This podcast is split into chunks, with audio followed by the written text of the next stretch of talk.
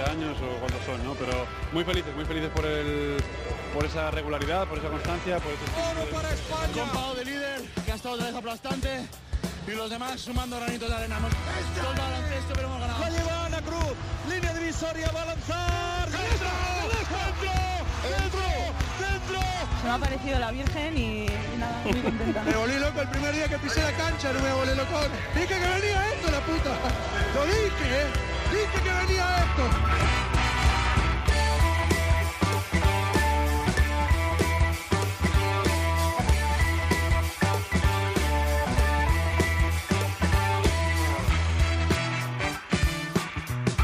Bienvenidos, Onda Cero Nautas, al primer capítulo de la tercera temporada. El equipo de cuatro cuartos ha dado buenos resultados, muy buenos, y como el juego gusta al público, mantenemos el bloque y la filosofía. Iremos incorporando las nuevas figuras, pero eso sí, poco a poco. Para empezar voy a ser entrenador a Marrategui y voy a recurrir a los clásicos. Hace nueve años falleció Andrés Montes, referencia para todos los que nos dedicamos a contar historias en el baloncesto. Recuerdo una noche en Japón, en Hiroshima en el 2006, solemos juntarnos después de la jornada y en una de esas veladas, muy divertidas, se nos unió el Negro Montes, escuchó más que habló, miraba a Anthony Daimiel para encontrar su faro, a Iturriaga también, al Lagarto de la Cruz, y al finalizar, pues nos dio las gracias, porque dijo que hacía tiempo que no vivía una noche así, rodeado de periodistas. Recuerdo también una frase que me dijo unos años después, no paras de sonreír, sigue pasándotelo bien. Y en esas estamos, pasándonoslo bien con el baloncesto y no pensamos cambiar. Sergio García de Peiro da las últimas indicaciones, balón al aire, comienza el partido. El baloncesto se juega en cuatro cuartos. David Camps.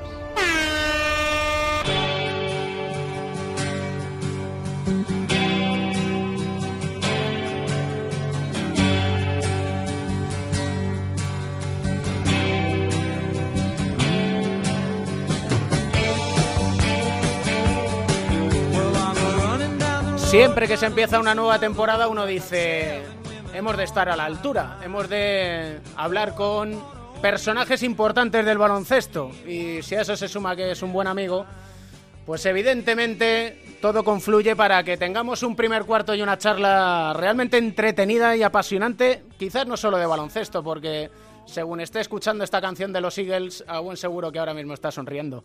Joan Plaza, ¿qué tal estás?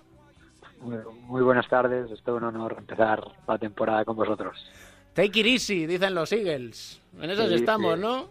Sí, sí, sí. Eh, vi una parte de los Eagles hace un par de años en un concierto en Londres eh, y era no, no estaban todos ellos, pero cantaban una parte y la cantaron, la cantaron. Y es un gran grupo, buena música, sí, señor. Tú siempre has intentado compaginar baloncesto y música muchas veces, sobre todo con, tus jugadores, ¿no? Sí, la música me, me acompaña siempre. ¿eh? Eh, hoy mismo, pues viniendo de, Estados Unidos, pues mm, yo creo que no ha parado la música en todo el rato, trabajando por preparar los entrenamientos con música. Y sí, como tú dices, pues muchas veces, a veces para encontrar el punto, para estimular a tus jugadores y demás, pues la música es un punto fuerte que, que espero saber hacer, sí. En Estados Unidos, con grandes figuras de este deporte como Popovich, Héctor Messina, Brad Stevens. ¿Qué, qué has aprendido? Pues sí, sí, me, me, me traigo más cosas de las que pensaba, ¿eh? honestamente, porque es cierto que tenía una gran curiosidad por estar con Popovich, porque lo vengo siguiendo hace 15 años, ¿no? Pero, como le dije al mismo, a veces eh, estás siguiendo a un entrenador o un equipo porque el perfil se ajusta un poco a lo que tú quieres, a lo que te gustaría a ti poder hacer, pero luego no sabes si cuando estés 24 horas con esa persona te acaba decepcionando, ¿no? Porque tenga otro proceder que no es el que tú le ves en los partidos.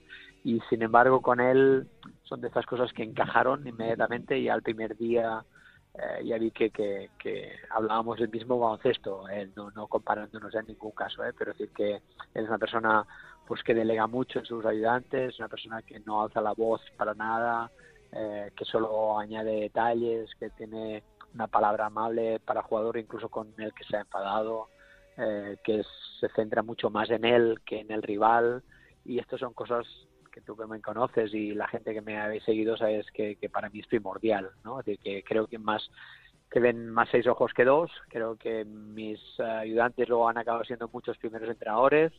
Eh, creo en delegar, eh, creo que realmente no, no creo en los castigos como tal.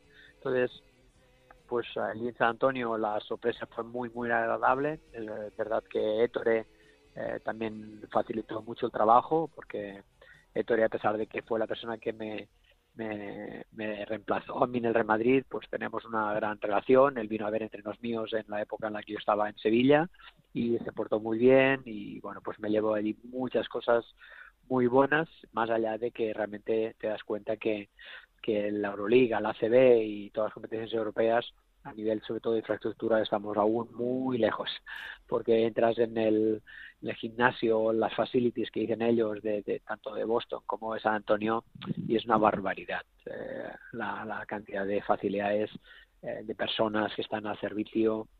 Hay incluso hay personas allí que hay un hay dos personas, un catalán, un chico de Manresa, eh, Xavi Schilling, y Lorena, no sé qué, que es de Ibiza, y están trabajando allí y yo le decía, bueno, pero, pero decirme qué hacéis para que yo lo pueda explicar en España. Y es que no, no existe este trabajo, allí no existe.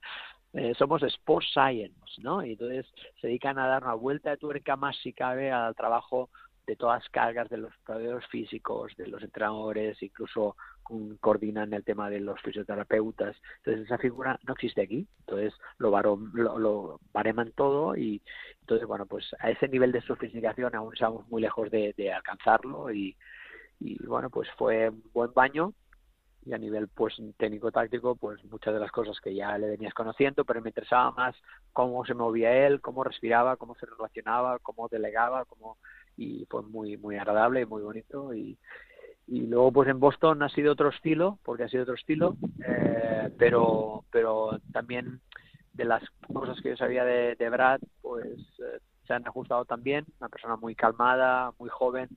A la apuesta se lo decía yo a él un poquito en broma. Me recuerda un poquito a la a la película de Moneyball ¿no? Eh, creo que Boston ha hecho una apuesta importante porque también yo creo que la gente sabe que, muy pocos entrenadores universitarios triunfan en la NBA o han triunfado. Y con él, sin embargo, pues han hecho una apuesta y una apuesta además mm, importante porque le han dado seis años de contrato. Y entonces, bueno, pues sabes, eh, la cultura más anglosajona que no es la mediterránea, eh, que le van a dar pues esos tres, cuatro años de margen para que pueda construir un equipo, ¿no? Y ya, ya dio muestras el año pasado y este año ha empezado con buen pie de que, pues construyendo un equipo un poco a tu imagen y semejanza, pues puedes volver a optar a ganar un título sin tener que hacerlo de hoy para mañana, ¿no? Y entonces él está muy, muy, muy tranquilo, sabiendo de que el proceso va a llevar un, quizá un par de años más, eso no quita que vayan a pelear por, por, por este año, pero a nivel de medios pues igual o incluso más que los mismos San Antonio, las nuevas instalaciones yo no las conocía porque cuando estuve hace casi 30 años entrenaban en un colegio casi privado, los ver eh, Ains, Magel, Paris y compañía, y ahora sin embargo pues allí también a nivel de medios pues hay dietos entrenadores, muchos managers, eh, vídeos por todos lados, eh, pulsómetros estos para que lo entienda la gente de espalda, para que por GPS se pueda saber exactamente cualquier tipo de esfuerzo que, que ha hecho el jugador. Eh, no, no, es, es impresionante. Y entonces, sobre todo a nivel humano, los dos, tanto Brad como, como Popovich, pues han sido muy cálidos, me han hecho sentir muy muy cerca, cada día hemos podido ir hablando, eh, facilitándome los vídeos, pudiendo estar en la sala muchas veces de reuniones, ha, sido yo vengo con bastante bagaje. No contento con eso, también me fui a ver la Universidad de Texas en Austin y, y, también aquí fui al Boston College durante dos o tres días y entonces, bueno, pues vengo aquí cargado de, de información que ahora de saber traducir adecuadamente. Ahora es cuando la tienes que filtrar y empezar a, digamos, a escribir tu particular libro, ¿no? Sí, sí, hay cosas que, que las refrendas. Yo cuando me preguntaban en casa, bueno, ¿y cómo no te está sirviendo? Yo explicaba que, que realmente eh, vengo reforzado de allí. Vengo reforzado no porque en ningún caso yo sea mejor ni peor que ellos, ¿eh? pero eh, no era eso, sino que que muchas veces eh, tú sabes que en el Mediterráneo, en España, en Europa, eh, parece que el que más chilla es el que más se respeta, el que más domina los medios de comunicación y más aparece, pues es el más importante, el que más se valora, eh, el que pide disculpas, pues es débil y bueno, pues todas esas cosas he visto que, que estoy en la línea que me apetece a mí, sobre todo, y la que ellos mantienen, tanto uno como otro. Quizás si hubiera ido a otra franquicia, eso no hubiera pasado, ¿eh? pero estas dos, que son muy prestigiosas y, y de entrenadores que respetan mucho el baloncesto europeo, pues ha sido un baño de tranquilidad en el sentido de decir, bueno, estás en la línea correcta, evidentemente hay que matizar cosas, hay cosas que puedes añadir y girar y tocar, pero estás muy en la línea y eso me ha, me, ha dado mucha tranquilidad eh, después de estar casi 20 días allí. Por la experiencia que has tenido y visto que Raúl López ha ido a Utah, que Escariolo está en Toronto, Katsikaris está allí, el propio Messina, Jordi Fernández que lleva toda la vida por allí, Spy ya antes. ¿Cabe la posibilidad o te planteas el ir allí? No, no, no pienso ahora en nada, ¿sabes? Hace unos años alguien me, me preguntó, eh, ¿te apetecería? ¿No? con visos de que realmente hubiera una opción, pero en ningún momento me lo planteé y ahora he ido sin, sin ese ánimo, he ido sencillamente para, para ser un poco esponja, para capturar toda la información posible, si realmente de lo que hemos hablado, porque con Popovich eh, hablamos, pero por ejemplo con, con Brad era, con Steven, Stevens era cada día. Entonces, eh, él tiene mucha curiosidad, también es más joven, viene de la universidad, tiene aún muchas cosas por hacer y está muy interesado en muchas de las cosas que hacemos y cómo lo planificamos y las cargas y cómo rotamos. Si eso algún día genera en esa posibilidad, pues las estudiará, pero ahora mismo no, no pienso en nada más que en mejorar y mejorar mi, mi playbook, mi, mi libro de, de sistemas y manera de trabajar, e incluso en el día a día, porque yo he dicho varias veces estos dos últimos años que la Euroliga nos, nos está dando un baño de, de, de, resituarnos, ¿no? Hemos de entrenar de otra manera, hemos de descansar de otra manera, hemos de comer de otra manera, hemos de viajar de otra manera y eso incluye desde los jugadores, evidentemente, pero pasando por los entrenadores, los preparadores físicos, los fisioterapeutas, los que dirigen. Entonces, bueno, saber cómo un equipo que juega más de 80 partidos al año y, a, al ritmo que ellos van trabaja en esos intervalos es muy importante. Entonces, yo he ido básicamente para esto. Si lo otro que tú mencionas se diera, pues lo pensaríamos, pero ahora voy a, a, vivir el día a día y ser mejor cada día y no hay más propósito que este. Una de las cosas que has aprendido allí es asumir la derrota con normalidad. Sí, esto hay, hay gente que, que, que, realmente es muy curioso oír que hay gente que incluso estando en la NBA aún le cuesta, ¿no? Eh, y me decía Brad, que claro, él viene de, de, de la época universitaria, eh, bueno, pues que una de las cosas que, por ejemplo, discutía yo con Ettore es que hay franquicias que quizá ahora, por ejemplo, cuando Ettore estuvo a punto de fichar, no sé si, ahora no quiero mentir, por Charlotte, por Milwaukee y alguna más, pues que tienen en cuenta realmente si tú has estado en equipos perdedores, ¿no? Y, entonces, en el sentido de que si tú tienes una franquicia que tú sabes que vas a perder hoy y mañana y pasado y el otro, eh, y estás acostumbrado, como es el caso de él y de otros entrenadores, a ganar más que perder, pues algo que ellos tienen muy en cuenta, ¿no? Y, y es muy curiosa esa política, es decir, no te ficho, quizá porque tú estás demasiado acostumbrado a ganar, ya no solo aquí en la NBA como asistente, como sería su caso o el de otros, sino en Europa, ¿no? Has ganado más de lo que has perdido y entonces no interesas, ¿no? Entonces, bueno, esa relativización que ellos hacen de la derrota sí que es algo que hemos de, de aprender a, a, convivir con ella, ¿no? Para, para que no te lastre para el partido siguiente que tienes a cabo de dos o tres días. Esta canción que suena de fondo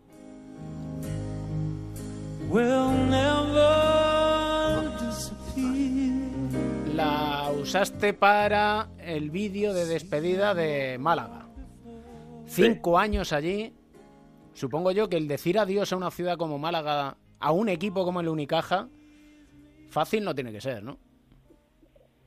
Sí, hombre, claro, no, nunca es fácil irte de ningún sitio he tenido la suerte, excepto en Zalgiris y por las cuestiones que todo el mundo sabe, que, que, dejaron de pagar, pero he tenido la suerte de estar siempre muchos años en todos los lugares, ¿no? Ahora ves que la media, excepto Lazo que está rompiendo esquemas y, y en Galicia, pues Moncho, pero la media de, de, de, tiempo que los entrenadores estamos en los clubes, no sé si puede llegar a los dos años, alguien debería pararse de estudiarlo, ¿no?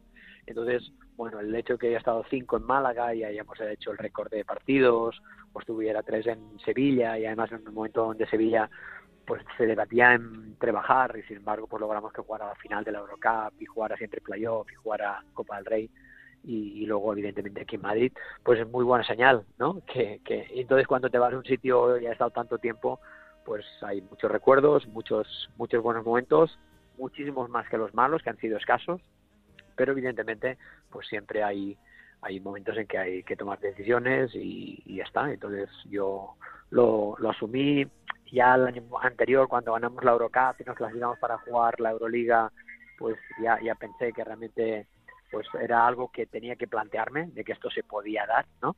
Y ya está, entonces lo he hecho de corazón, me entregué esos cinco años al máximo, logramos algunos de los de los propósitos que, que me dieron al llegar, que era llenar mucho más el pabellón, que hubiera jugadores malagueños en la plantilla, que el equipo pudiera competir en la máxima competición arriba, y eso yo creo que logramos varias cosas, ¿no? Jugadores que se han ido a la NBA, Sabonis, Dragic, jugadores que han mejorado y se han ido Granger, Granger Jason Granger o Will Thomas, eh, muchos jugadores que se han ido mejorando, entonces es una etapa muy buena, muy bonita y, ellos saben que les deseo lo mejor porque es un equipo que, que, me ha cuidado y a quien yo me entregaba máximo.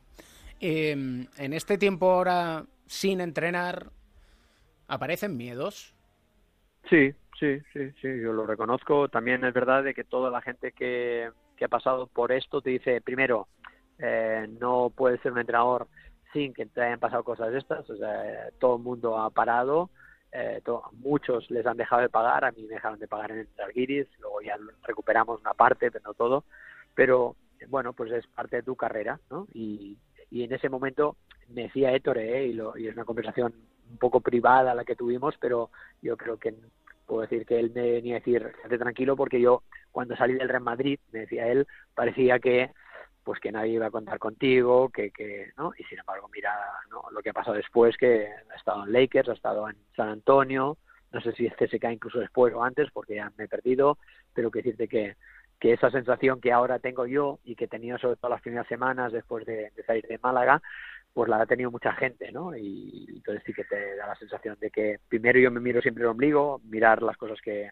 quizás he hecho tú mal para que eso suceda, eh, porque no estás entrenando y otra gente sí pero una vez ya asumido el tema, eh, no quiero quedarme llorando en casa y lo que quiero es aprender, ganar el máximo de, información posible y, nada más. Es que llorar en casa sirve de poco, ¿eh? bueno, sí, sí, sí, pero que decirte que es una reacción pues natural, ¿no? Sí, al principio, claro, y es necesaria además, ¿eh? Primero lloras y luego ya tiras. Sí, sí, sí, sí. Pero, por ejemplo, me sorprendió que estuve en el torneo antes de irme a Estados Unidos, eh, a pasar estos casi 20 días, pues estuve en el torneo de Zadar, de que hubo en Zadar, de, de cinco equipos de la Euroliga, más el, campeón de la Liga China, y, y, había, bueno, no había, había muy poquita gente, no había más gente, eh, ¿no? Entonces, bueno, yo tengo esa inquietud, y la inquietud es aprender de, de todo el mundo, eh, de los mejores, estar allí, evidentemente tú puedes ver estos partidos en el sofá de tu casa, pero tú también sabes, como los oyentes pueden saber, que no hay nada como ver las cosas en directo, porque ahí palpas el jugador que está en el banquillo, la reacción del, del público, la reacción del entrenador, cómo se comunican, hay muchas cosas que se escapan. Bueno, pues estuve en Zadar, vi todo el torneo, luego me he ido a Estados Unidos 20 días y ahora después de estar unos días aquí cuidando los de casa, pues también mi idea es seguir un poco el periplo y seguir viendo baloncesto tanto en España como en Euroliga hasta que pues surja ese nuevo reto y si no surge y hay que estar todo el año a nivel sabático, pues lo haremos y ya está. No. Em, lo más difícil hay muchas veces que es buscar ocupaciones. Eso, sobre todo cuando estás acostumbrado a una rutina y en tu caso, pues desde el 2000, si no me falla la memoria, siendo segundo entrenador o primer entrenador. Son 18 años del tirón que no has parado. Y em, aquí va lo que te he dicho en privado y es, ¿te apetece, ya que vas a estar viendo mucho baloncesto y hasta que te surja la oportunidad de entrenar, unirte aquí al club de cuatro cuartos quincenalmente, mensualmente? ¿Qué te ah. parece? Bueno, primero el, tema periodístico es algo que, siempre me ha eh, dado una cierta curiosidad, ¿no? Eh, es algo que hay que contemplar. El hecho de que estés tú eh, me tranquilizaría poderlo hacer, ¿no?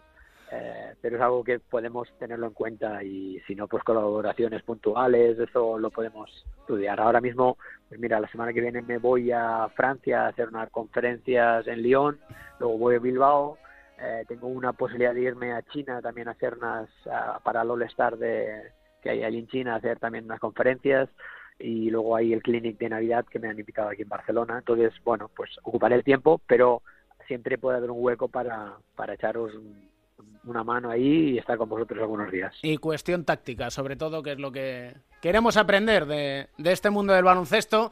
Siempre acabamos con una canción. Eh, creo que la tenemos ya de fondo. De hecho, que nos alegre el día y esta a ti te alegra especialmente.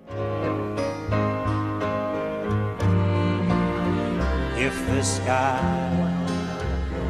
high above you should grow este es tu, tu tema de referencia, puede ser. Sí, sí, es una canción que he utilizado también en algunas de, los, de las novelas que he escrito eh, y que yo creo que me, me, describe bastante bien, ¿no? Porque habla de las personas a quien necesitas cuando tienes problemas y, que, que, aparecen, ¿no? Y quiero pensar que soy una persona que, que tengo esa capacidad y aunque no sea, como he dicho siempre, la alegría de la huerta en otros aspectos, pero sí una persona con, con quien puedes confiar, con quien puedes llamar, que, que aparecerá cuando la necesites. Y esa canción de James Taylor, pues me, me describe bastante bien, creo. You've got a friend, Joan. Sí, los tengo y, espero que los tengan en mí. Es, es por eso. Los tienes. Un placer muy, muy, muy, muy, muy grande el haber empezado esta nueva temporada contigo pues muchas gracias a vosotros, deseo la toda suerte que, que tenéis y que merecéis, que es mucha, y estaremos en contacto. Un abrazo grande. Un abrazo a todo el mundo, gracias.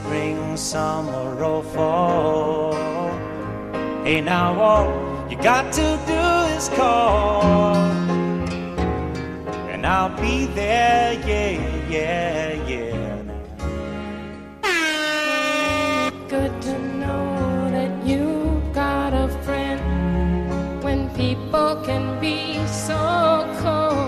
ver qué me pide paso David Camps en Fuenlabrada, que puede haber noticia. Camps. Sí, porque según me acaban de contar, el entrenador del Montaquit Fuenlabrada tiene las horas contadas como técnico fuenlabreño después de esta soberana pariza recibida por el conjunto fuenlabreño Agustí Yulbe está más fuera que dentro del conjunto fuenlabreño y apunta dos nombres. Uno es un buen amigo de Mr. Chip. Pues no apunte más nombres.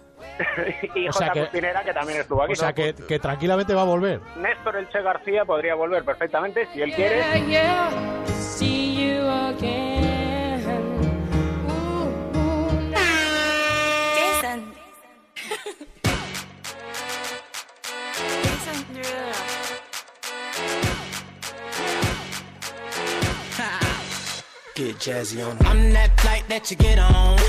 Nos hemos vuelto locos aquí en el pick and roll en este segundo cuarto con Pepe Catalina y yo Llorente. Hola Pepe, hola Joe, ¿qué tal estáis? Como digas pick and roll me largo, ¿eh? Ay, perdón. sí que empezamos bien. Empezamos finos. Ya tenía ganas Joe de darme un hachazo.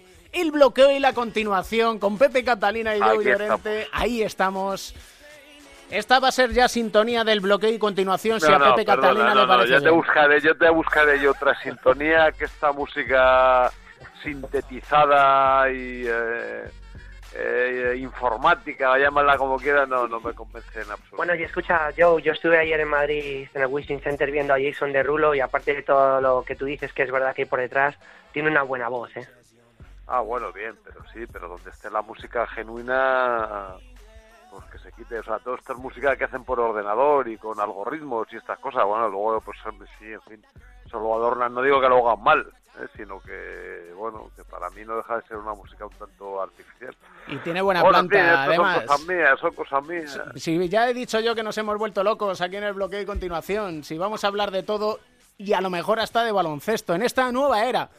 Lo hablamos estos días antes de comenzar esta tercera temporada es una nueva era sin Juan Carlos Navarro y ya a mí esto me empieza a dar un poco de miedo. La generación del 80 se hace mayor. Ay. Bueno, ya empiezan a quedar pocos. Quiero decir que, que, hay algunos que se retiró Bernie Rodríguez. Eh, bueno, Cabezas hace tiempo que no está también en, en, España y eh, bueno, eh, pues ahora están Alex Mumbrú y Juan Carlos que se han retirado también. Bueno, en fin, tampoco yo creo que el, baloncesto ya se estaba acostumbrando. O sea, aunque se haya retirado Juan Carlos, pues es cierto que su peso hace dos o tres años que en el Fútbol Club Barcelona y en la Liga pues era distinto del que había tenido tradicionalmente, ¿no? O sea, bueno, son, son nuevos tiempos, pero solo hasta cierto punto. Y si me quitan la música, mejor, ¿eh? Porque tengo Se está volviendo loco. Pepe, eh, no vamos a hablar de la despedida de Juan Carlos Navarro, mucho se ha dicho.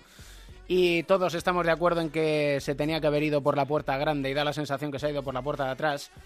Pero sí que es verdad que a partir de la retirada de Navarro, yo me pregunto, ¿encontraremos referentes españoles bueno, yo creo que ya les tenemos. Respecto a lo que decías de Navarro y muy por encima, porque ya advertido que el, tema no tiene mucho más que hablar.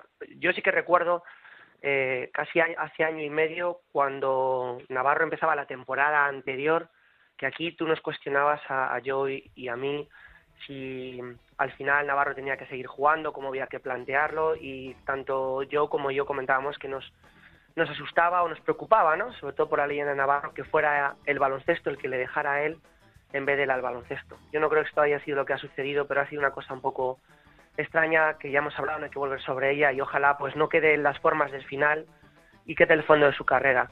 Respecto a los referentes, como te decía, sí que los hay, ya los tenemos ahí. Hay una buena, digamos, remesa, ¿no? De, de gente que, que está emergente, Ahora, eh, si os fijáis, y aunque en algunos casos sus equipos no, no van muy bien, en la lista de anotadores de la Liga CB recién comenzada hay varios jugadores españoles, lo cual es una buena noticia, ¿no? Esto un poco eh, hablando de jugadores que todavía no son tan claramente internacionales y los que son internacionales tenemos referentes. Todo, todo este relevo generacional que está produciendo de una manera más suave y más transicional de lo que podía pensarse desde un principio cuando la generación del 80 lo fuera dejando. Creo que hay, hay mimbres eh, baloncestísticos para que el baloncesto español todavía tenga jugadores muy identificables. Bueno, yo estoy de acuerdo a medias. ¿eh? O sea, es cierto que hay jugadores nacionales buenos, pero están muy irregularmente repartidos. También algunos empiezan a ser ya mayores, ¿no? Porque el Madrid, los del Madrid, pues ya van teniendo una edad, ¿no? y, hay muchos equipos eh, importantes que no tienen, como el Vasconia o el, o el Fútbol Club Barcelona apenas. Pero yo, yo, por ejemplo, me refería, y perdona que te interrumpa, a un jugador que ha seguido, digamos, una trayectoria muy lógica, como ha sido Jaime Fernández, que de, de Canoe pasa a Estudiantes, de Estudiantes pasa a Andorra. No, perdona, perdona, perdona que te interrumpa yo a ti ahora. No ha seguido una, una, una trayectoria lógica porque su carrera estuvo parada durante muchos años o sea, y, de una forma de una forma ilógica o sea Jaime era un jugador que tenía que haber explotado mucho antes y por la misma razón por la que no explota y que no podía haber explotado también o sea porque mm, las circunstancias de los jugadores son son también como son no y, también hay que abonar un, poco el campo para, para que crezcan y de la, de la misma forma que finalmente ha salido podría no haber salido como les pasa a otros.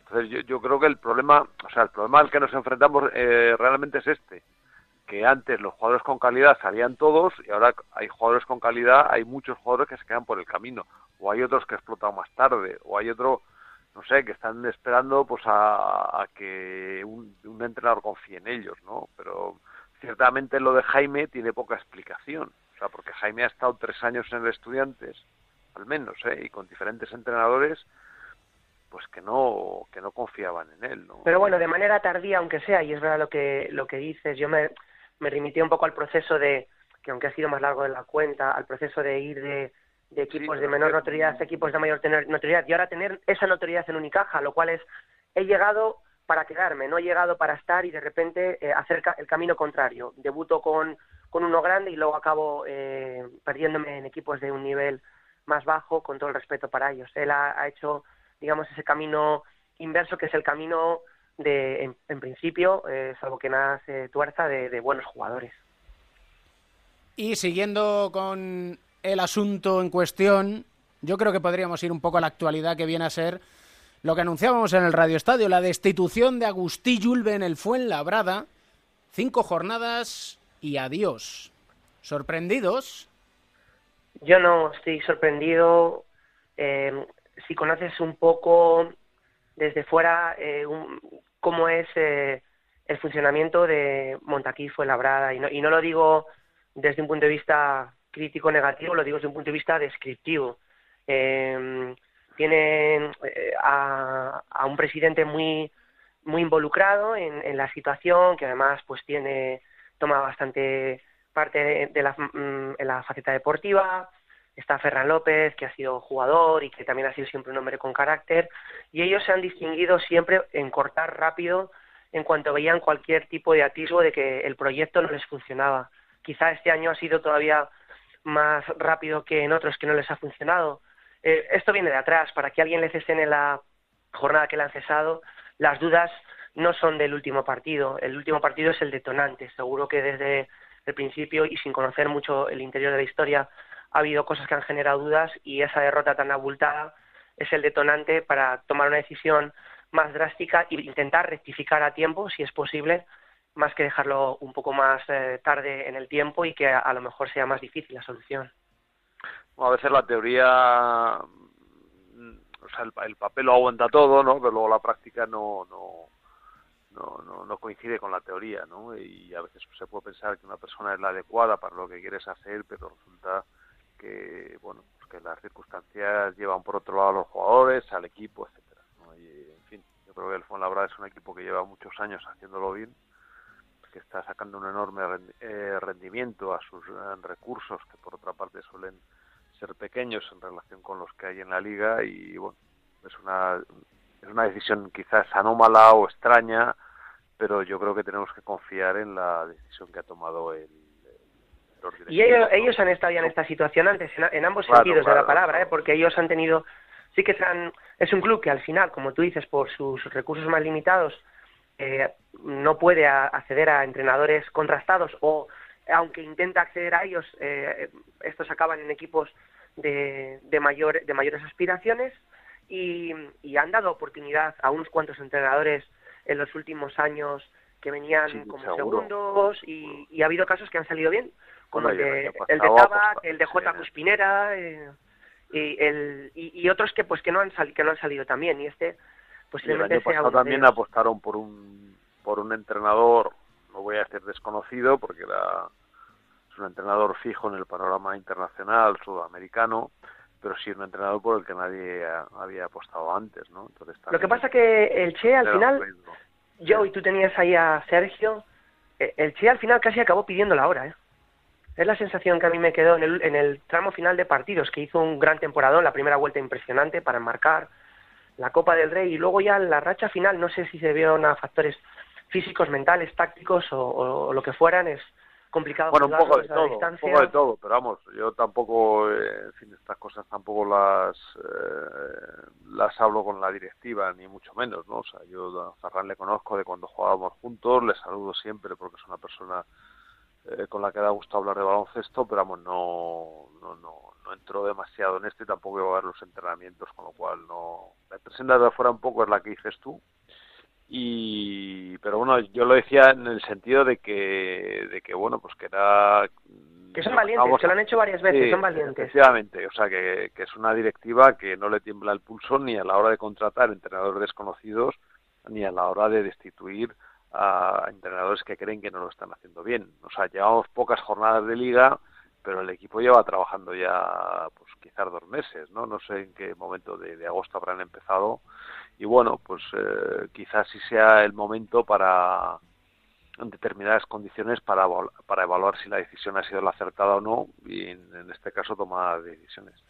En este caso podríamos poner como ejemplo a Joe Llorente y Pepe Catalina, que si no tuvieran química en este bloqueo y continuación, pues quizás la directiva de Onda Cero habría optado por la rescisión de los contratos.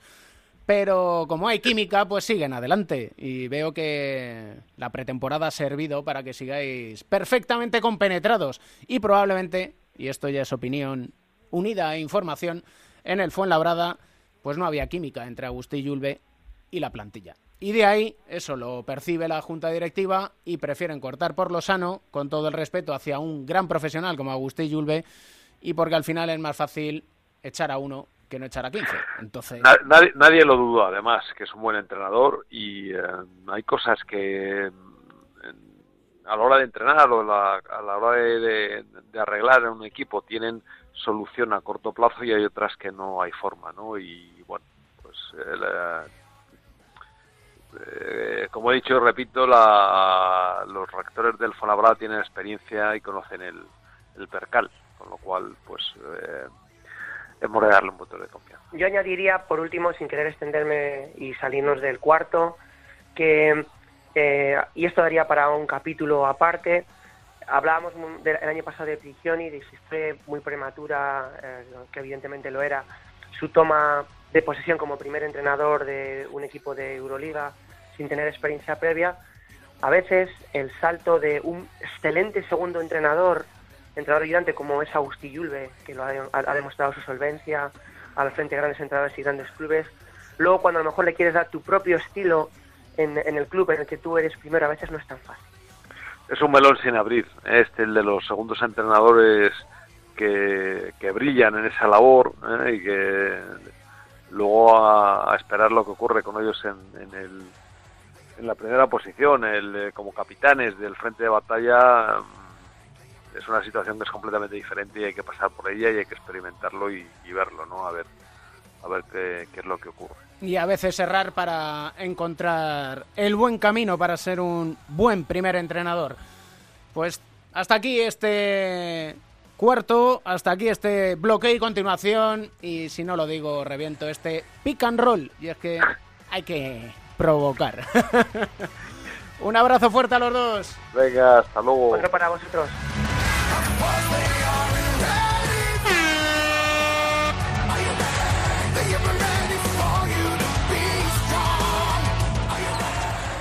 Shot clock runs down Yui. That's his range.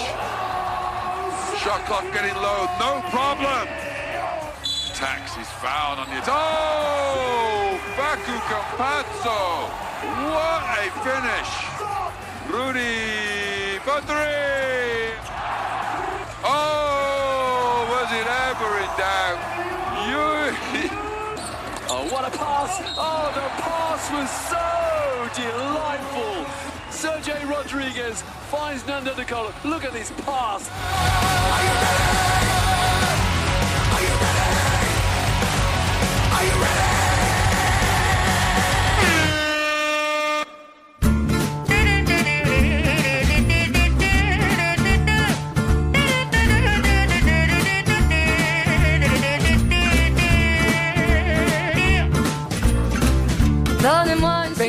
Ganas de situarnos cómodos, muy cómodos en nuestro diván de Beirán, en este rincón de la psicología del deporte, con el psicólogo del deporte y medallista olímpico, José Manuel Beirán. ¿Cómo estás, maestro? Muy bien, encantado de estar otra temporada más aquí. Tercera temporada y en la que todavía nos quedan muchas cosas que comentar en cuanto a la psicología del deporte, porque, porque esto da para mucho. Sí, así es. ya es yo creo que todo el mundo tiene claro que es una parte fundamental del deporte, del rendimiento en el deporte. Entonces, pues cada vez tiene más importancia y por lo menos hay gente que a lo mejor no sabe qué es lo que puede hacer, pero, pero nadie puede negar la importancia que tiene. Y siempre eh, sirve de ayuda para encontrar el camino. Y hoy nos vamos a centrar, eh, porque me ha sorprendido leer y escuchar a dos técnicos de gran nivel, de gran maestría, como son Pablo Lasso y Pesic, coincidir en un aspecto y es que dicen, Pablo Lasso, yo no trabajo para tenerles contentos, se refiere a los jugadores. No es mi trabajo, dice. Pienso en lo mejor para mi equipo, aunque obviamente si están contentos trabajan mejor. Y en esta línea, dice Pesic, mi trabajo es intentar entrenar a un equipo que disfrute del baloncesto, que mejore y gane. No tener contentos a todos los jugadores. ¿Estamos de acuerdo? Bueno, depende cómo lo mires tienen razón en algunas cosas. Yo creo que a lo mejor es que mm, o, no se han expresado exactamente como, como, correspondería, porque el mismo Pesi dice que lo que quiere es que el equipo disfrute y gane, pero es que es imposible disfrutar si no estás contento.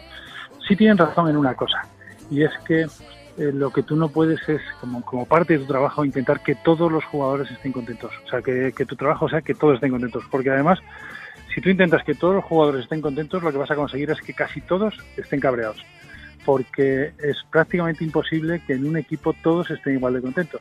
Pero hay una cosa muy importante y es que, y eso yo creo que sí que lo hacen, en el Real Madrid se está viendo desde hace tiempo, y es conseguir que los objetivos individuales pues se complementen con los, con los colectivos, con los del grupo, y que todo el mundo se dé cuenta de que cuando el equipo gana, todos están ganando. Aunque juegues poco tiempo, aunque hayas jugado mal, si el equipo es campeón de Europa, si el equipo está siempre en una Final Four, si es campeón de liga, si siempre está luchando por todos los títulos y compitiendo en todos ellos, eh, al final todo el mundo sabe que aunque no juegues bien, te vas a revalorizar.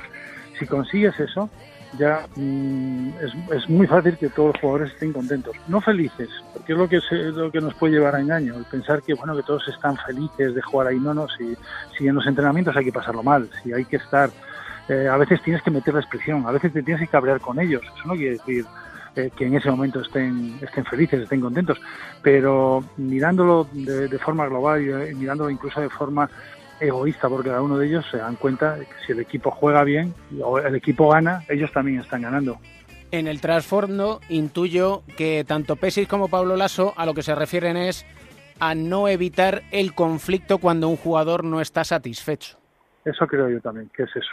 Es, no es decir, yo lo que estoy pretendiendo es que todos estén contentos, porque si intentas eso, o sea, tú tienes que tener tu trabajo, tú tienes que saber qué es lo que tienes que hacer en el equipo. Lo que pasa es que si lo haces bien, el equipo estará contento. Sobre todo por esto que te digo, porque el equipo eh, funciona, porque el equipo gana, entonces todo el mundo está más contento. Que no es que, que, que, estén felices todos los días en los entrenamientos, que muchas veces lo estás pasando mal, que todos pasan malos momentos. Y, y, muchos de los que hablamos con jugadores de cualquier equipo te das cuenta de que desde fuera a lo mejor no se ve, pero todo el mundo en algún momento, todos los jugadores de la temporada pasan por malos momentos. Pero pero cuando acaba la temporada o cuando miran hacia atrás y ven esa temporada la recuerdan de una forma positiva y como haber disfrutado mucho de jugar, porque es que además es la mejor manera de, de jugar bien, disfrutar. Todo esto viene a colación, por ejemplo, de una entrevista que se le hacía a Facu Campazzo y que decía, Lasso maneja bien la felicidad del jugador, en el diario La Razón. Es que, es que aunque, aunque no sea ese su objetivo, el objetivo no es que los jugadores estén felices, naturalmente, en el deporte de competición, de, de alto nivel pero si haces las cosas bien vas a conseguir que los jugadores estén satisfechos, estén contentos, eh, tenga el entrenador credibilidad delante de ellos, para eso no hay que engañarles, no hay que no, no es decirles que todo está bien, porque por eso eso pasa en todas las categorías, a veces les dices que son las cosas que crees que ellos quieren escuchar. Eso a la larga es muchísimo peor. Tienes que decir las cosas como son. Y aunque en ese momento pues no les siente bien, a la larga se dan cuenta de que no les estás engañando, de que luego puedes ser justo, de que es, es distinto. Yo creo que, que ese, ese, sí que es eh, trabajo del entrenador. Incluso cuando llegas a estos niveles es más trabajo del entrenador este que los sistemas, las tácticas o cualquier otra cosa más relacionada con el baloncesto directamente. Y esto deja abierta una nueva cuestión para próximos capítulos con esta frase que has dicho de tienes que decir las cosas como son. Y se me plantea una pregunta, ¿cómo decir las cosas como son? Esa es una cuestión que yo creo que podríamos hacer como aquel maestro de la tele de no me, no me conteste ahora, hágalo después de la publicidad, si te parece.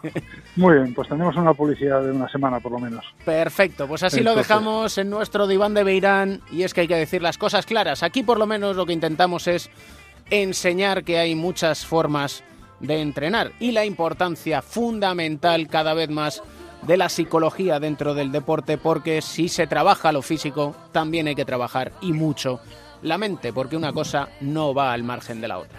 Un placer Así como es. siempre, maestro. Y para mí también, muchas gracias.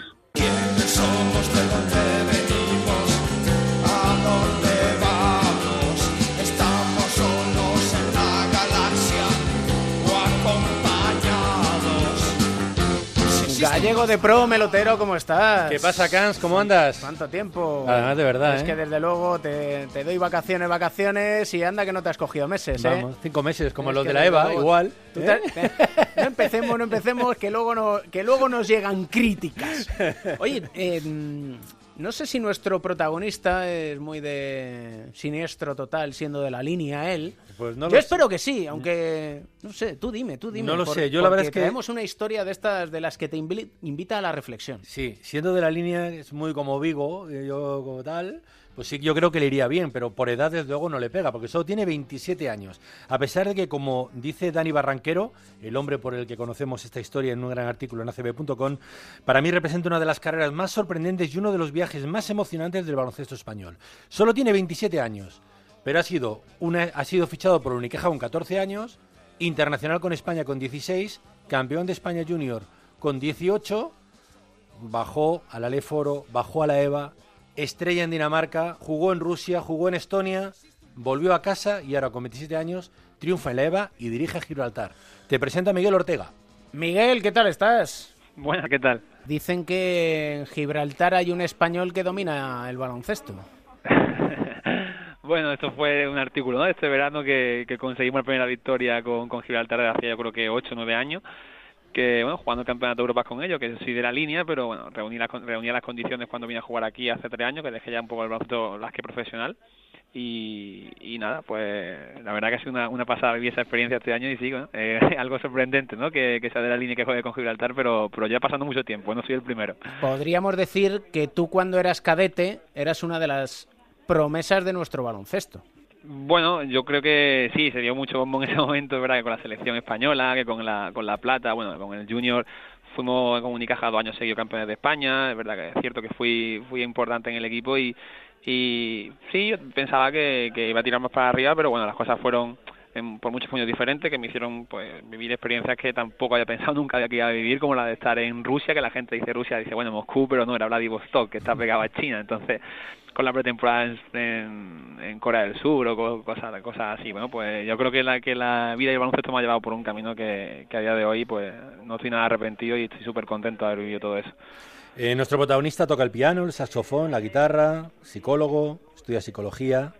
Eh, estudiaba, estudiaba, estudiaba en psicología, ahora, ahora me acabé de al final, administración de empresas. administración de empresas. Eh, le gustaba el fútbol, bético a muerte, pero un día se enfada con el entrenador y dice voy a cambiar de deporte, me voy a hacer tenista. Fue una casualidad, pero sí que es cierto, ¿eh? sí que es cierto todo eso, que yo de, un día dije a mi padre que quería apuntarme a- al tenis cuando dejé el fútbol después de cinco años y es verdad que ese día estaba lloviendo y no se, se suspendieron las clases. Entonces, mi padre que había jugado baloncesto de pequeño, como yo le digo a él, eh, lo intentó, igual se mosca conmigo cuando lo escuche, pero eh, nada, me dijo que de, de ir a probar al pabellón, eh, ya estaba ahí el baloncesto, dijo, bueno, venga, vale, pues vamos, vamos a probar a ver qué tal. Y, y bueno, pues desde ahí hasta hoy, así ha sido. Tu salto al profesionalismo fue duro, mm, bajaste el Foro, Lef Plata, EVA y de ahí saltas a Dinamarca. Y eres una estrella en Dinamarca que tenía hasta un patrocinador personal en su camiseta. Sí, la cosa fue así, empecé, ¿verdad? Empecé en Orense de Boro, que, bueno, que es verdad que disputé muy pocos minutos y por eso me fui a, a- a Plata, luego volví a, a EVA también para intentar coger más minutos y más, más confianza otra vez en mi juego, y ese año en EVA pues fui, fui el MVP del grupo.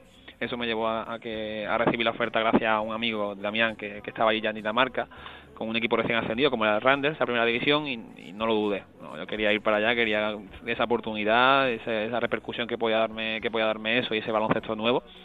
Entonces, pues, desde que fui allí, la verdad que, que relancé todo un poco, relancé todo, toda un poco la carrera que estaba un poco cayendo desde después de esos dos años. Y fue un año muy, muy, muy bonito, ¿no? Fue un año que, fui al estar en Dinamarca, en el que conseguí el récord de asistencia de, de- de la historia de, la liga y en el que un equipo recién ascendido pues pues llegamos a unas semifinales de la liga que fue algo pues histórico para ellos y, y para mí también en lo personal. Hablabas de lugares en el mundo recónditos, chico de la línea que se mete en Rusia y en Vladivostok. ¿Cómo, ¿Cómo se apaña uno allí? Porque imagino que allí español no saben e inglés que no. y el inglés es como que a duras penas, ¿no? Bueno, en- es verdad que en Dinamarca todo el mundo, prácticamente todo el mundo es bilingüe, ¿no? Pero es verdad que sí, en, en, Rusia, en Rusia se me acuerdo que, que, que el inglés, pues muchos de ellos no, no, no lo hablaban tampoco. Entonces yo recuerdo que cuando iba a comer o algo me costaba, ¿eh? Me costaba saber lo que quería comer, saber lo que quería pedir y, pedirlo después. Eh, pero fue, fue muy bueno porque con, con mis compañeros, los compañeros me, ayudaron mucho desde el principio, fue una experiencia brutal. Volvería a Rusia sin duda, incluso a ese mismo equipo y, bueno, yo creo que no fue un paso muy grande porque es verdad que estaba en Dinamarca y acostumbrado a estar siempre en España y Dinamarca que está en un vuelo en dos horas o tres horas en Málaga pues a tener que irme a la otra punta del mundo, ¿no? Pero sí, después de ahí también fui a Estonia es porque me gustó esta experiencia y porque y porque la quería seguir viviendo, ¿no? Y además jugando pues divisiones o ligas muy fuertes como era la primera liga rusa o como era la liga báltica y bueno, muy contento de haber dado esos pasos. Y con 24 años tomas una decisión, que es volver a casa. ¿Cómo es esa toma de decisión?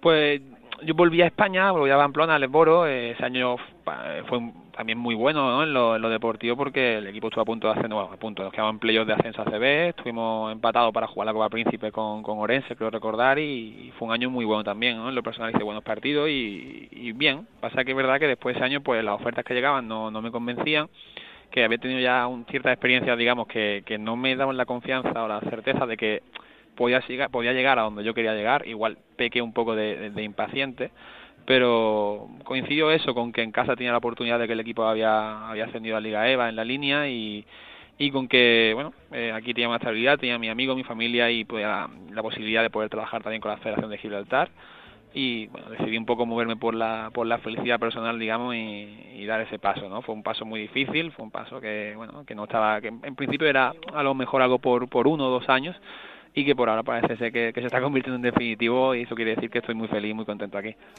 Y es que hay muchas veces que la frase tan manida de ser profeta en tu tierra, pues bueno, al final sí se puede ser profeta en su Y, tierra. y mola, además. Sí, ¿no? Está bien, ¿no?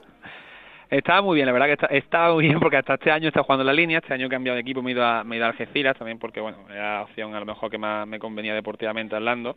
Y la verdad que aquí sí, verdad que soy, he sido muy reconocido siempre porque salí muy pequeño ya a Unicaja, ¿no? Y con la selección y demás, fui el primer jugador del club que, jugaba con la selección y que conseguía esas cosas, pero más que ya más que más que por ese tema por, por toda la gente no que, me he llevado de aquí incluso que siempre me han seguido de, de todo el campo de Gibraltar de todos los amigos que, que tengo que siguen siendo lo mismo que, antes de que me fueran con 13 12 años siguen siendo los mismos y eso pues eso dice mucho y si estoy aquí porque eso porque tengo una estabilidad una, una felicidad que a lo mejor sigo teniendo ofertas, ¿verdad? Cierto, durante los veranos de, para volver a leer o para, o para irme al extranjero de nuevo, pero si hasta ahora las he rechazado todas, es verdad que es porque ahora, hasta, hasta ahora estoy aquí muy a gusto. O sea que bueno, nunca se sabe lo que puede pasar el año que viene. Eh, de hecho, hubo una este verano que, que me pensé bastante, pero bueno, por ahora ¿De dónde? la ¿De dónde? cosa- Cuéntanos, ¿de dónde? pues mira, fue para ser eh, jugador y primer entrenador de la primera división de Inglaterra. Entonces, como a mí el tema de entrenar, de ser entrenador, me llama mucho la atención, eh, me lo pensé bastante. Toda la oferta que he tenido de jugador hasta ahora, de Francia, de Dinamarca, de, de Alemania, incluso de LEV, eh, aquí en España, todas hasta ahora he dicho que no, pero mm, tampoco sé, que igual dentro de un año cambio de idea y vuelvo. Pero es así, precisamente esa, incluso económicamente, era yo creo que de las más flojas que me han ofrecido. Pero por el hecho de ser primer entrenador de un equipo de primera división de un país con 27 años, 26, o 27, 26, 27 años, me llamaba mucho la atención, me gustaba mucho ese mundo y, y me lo pensé bastante, la verdad. ¿Quién sabe? Si en un futuro se presenta otra oportunidad, lo importante, y por eso decía al principio que tiene su miga esta historia, es que lo que hay que buscar fundamentalmente, que es lo que hacemos aquí en Cuatro Cuartos, es la felicidad. La felicidad. Y nos alegramos que seas muy feliz allí, Miguel.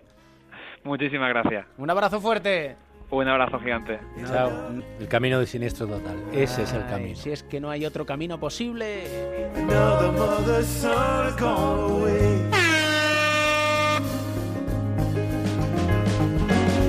Opening night 2018-19 in Boston, and away we go on Comienza la temporada 2018-2019. Preacher turns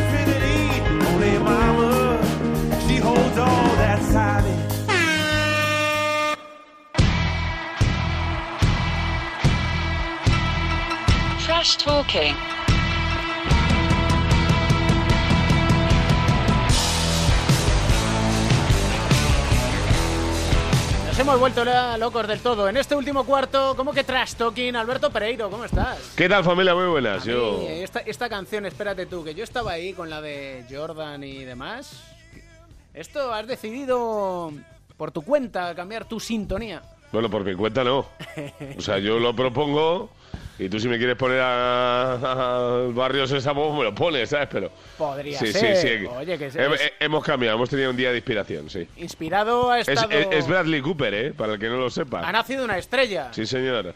En esta película reciente la verdad es que es una maravilla a nivel a nivel musical y le hemos descubierto esa faceta de guitarrista y cantante que yo, yo creo que estos tíos de verdad cuando son pequeños los meten en un colegio y dicen tú cantas, tú actúas, eh, tú saltas, tú no vales para nada, pero vamos que saben hacer de todo, O sea, al final son un escándalo, sí señor. Bombiván, Edusel, ¿cómo estás? ¿Qué tal? Muy buenas. ¿Qué te parece aquí Pereiro con lo que nos trae? DJ Pereiro, esto es así. Esto- Esto, es así.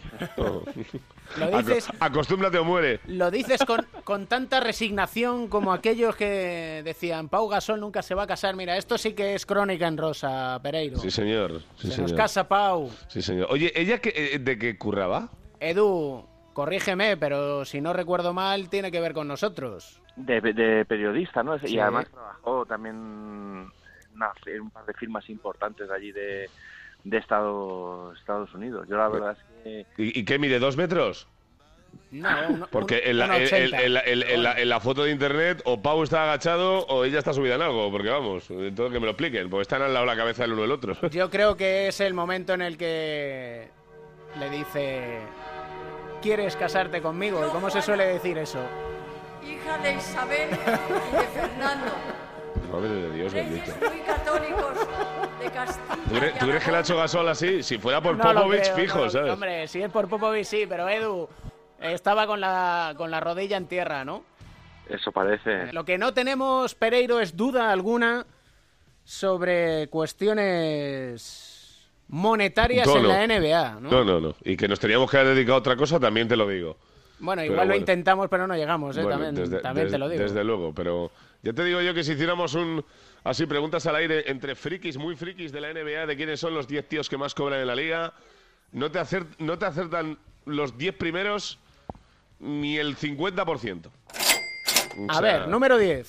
Mike Conley, que son 30 millones y medio de dólares por temporada, lo que es lo mismo un tío que no ha sido estar en la vida. Ole. Ole, aquí en la máquina registradora habría que cambiarla por un sonido de atracos, que no estaría nada mal. El número 9 es Paul George, que desde su reciente traspaso y renovación está en 30 millones y medio también, prácticamente la misma pasta que Mike Conley. Bueno, a Paul George no le vamos a decir nada. El 8 es James Harden, que si le comparamos con los dos de los que acabamos que hablar, pues también le tendríamos que decir algo a los otros dos, de qué bien lo habéis hecho para cobrar lo mismo que la barba. Exactamente igual, 30 y medio. El 7, otro que entra en los bancos directamente con antifaz, sombrero, pistola y katana. Kyle Lowry, 31 millones de dólares, señores. No hay ningún problema. El 6, Gordon Hayward, más de lo mismo, 30, 31,2. Juegan los Celtics, lo que ya demuestra que tienes algún tipo de problema en la cabeza.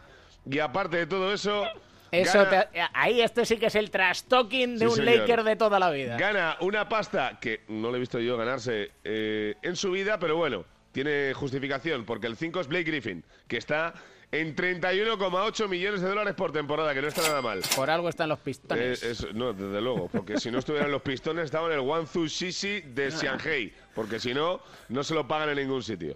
Y de aquí en adelante, los cuatro primeros, bueno, es pasable. El cuarto es LeBron James con 35.654.150 dólares cada uno bien pagado por Los Ángeles Lakers y como Dios manda. El tercero es Chris Paul con exactamente lo mismo que LeBron James, un contrato más alto en las próximas temporadas. El segundo es Russell Westbrook, que también manda narices que esté en 36 millones de dólares por temporada. Y el uno, después de haber regalado mucha pasta durante mucho tiempo y no haber estado nunca en estas posiciones, es Stephen Curry, que gana 37 millones y medio cada temporada. Pues en nuestro rincón de Mateo.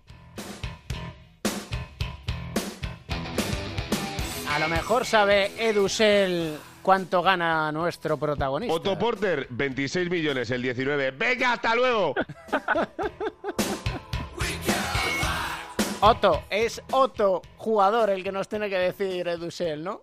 Anthony Davis, que fue de los primeros en pegar un estacazo pero antes de la locura de... Anthony Davis, 25 millones y medio. Lo mismo que Dwight Howard, tú. ¡Venga, hasta luego!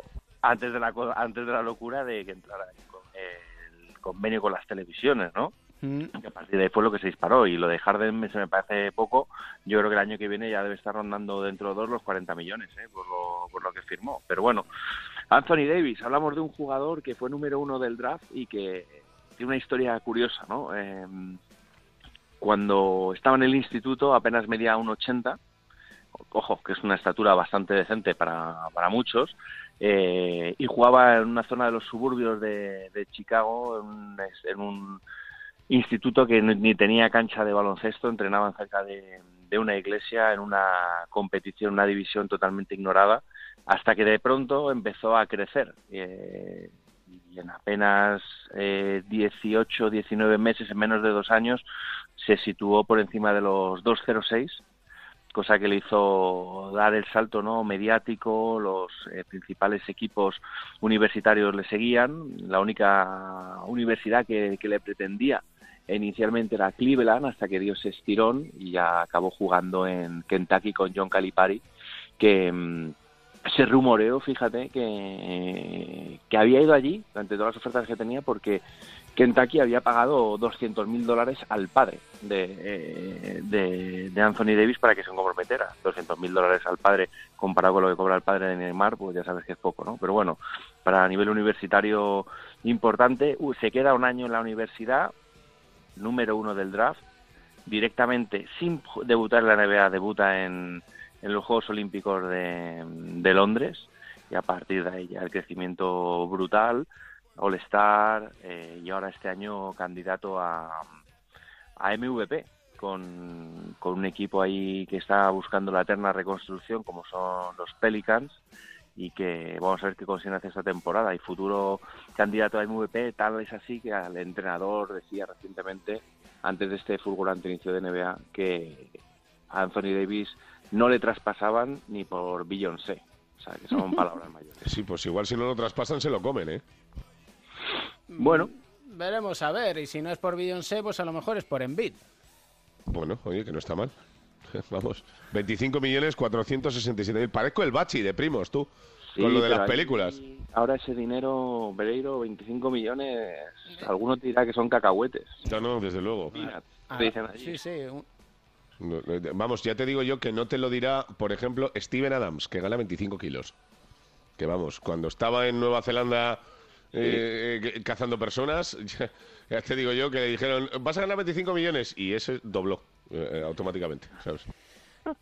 Lo que no perdemos aquí es una costumbre. Y es, aparte de hablar de dinero, porque nos Harrison gusta- Barnes, 24 millones, venga, hasta luego. Oye no has dicho Kevin Durant en el top 10 ¿no? No, No, está el no, 11. está un décimo. Es Es- el, el el jugador 11. número 11. 30, Fíjate tú. 30 kilos redondos. Que tampoco está mal, ¿eh? No, Pero no. vamos, ya verás tú el año que viene. El año que viene sí que va a sonar 31 la caja. medio tiene opción eh, suya, como Claro, option, claro, ¿no? se, Sí, o sea que- se queda... Vamos, que se lo vamos a pagar nosotros, dices. Eh, bueno, puede ser vosotros. Esto ya va para otros trash talking, si quieres, con los. Knicks. Al Horford, 29 millones. Por favor, señores, no malgasten sus euros. No malgasten. Y si los tienen, pues compren la música que les dedica siempre nuestro querido Mateo, Edu. Porque no vamos a perder las buenas costumbres. y música de buen rollo, eh, una versión de un grupo joven que lo está petando, ya dentro de poco se convertirán en futuro Emmy y así podréis decir que los primeros que se escucharon fue, fue aquí. I-48, un grupo alemán, un dúo alemán de música que, que tienen un spin-off que se llama también Two Lanes, mirarlo en YouTube, os lo recomiendo, y aquí en I-48 de- hacen un remix de una canción de un australiano que se llama Ziggy Alberts con Summertime y yo creo que es un subidón total para, para este inicio de temporada. Yo creo que se lo podemos dedicar a una buena amiga, ¿no? Claro que sí. A Carlota Egusquiza, desde aquí la mandamos un beso enorme y la mandamos un beso muy fuerte en esa lucha que tiene contra el cáncer. ¿Qué te voy a contar que no sepas, Edu? Te voy a decir una cosa que escuché una vez muy profunda en una película que se llama Mulan de Disney, en el que dice que las flores más las flores más bellas son aquellas que florecen en la adversidad. Pues no le falta razón ninguna. No hay más que decir. Señores, ¡Hala! ¡Con Dios! con Dios, ¿eh? Venga, chao, chao.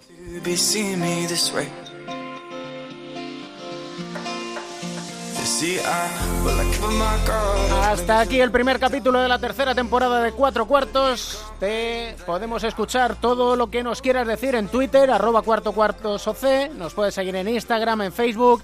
Y como novedad esta temporada nos puedes escuchar en Spotify. Más fácil, no te lo podemos poner para que sigas enganchado al baloncesto, enganchado a Cuatro Cuartos, porque la vida puede ser maravillosa y porque siempre hay un motivo para sonreír.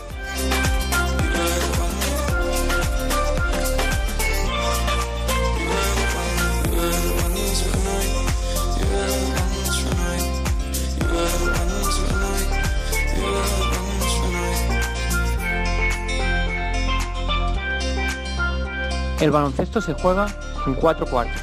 David Camp.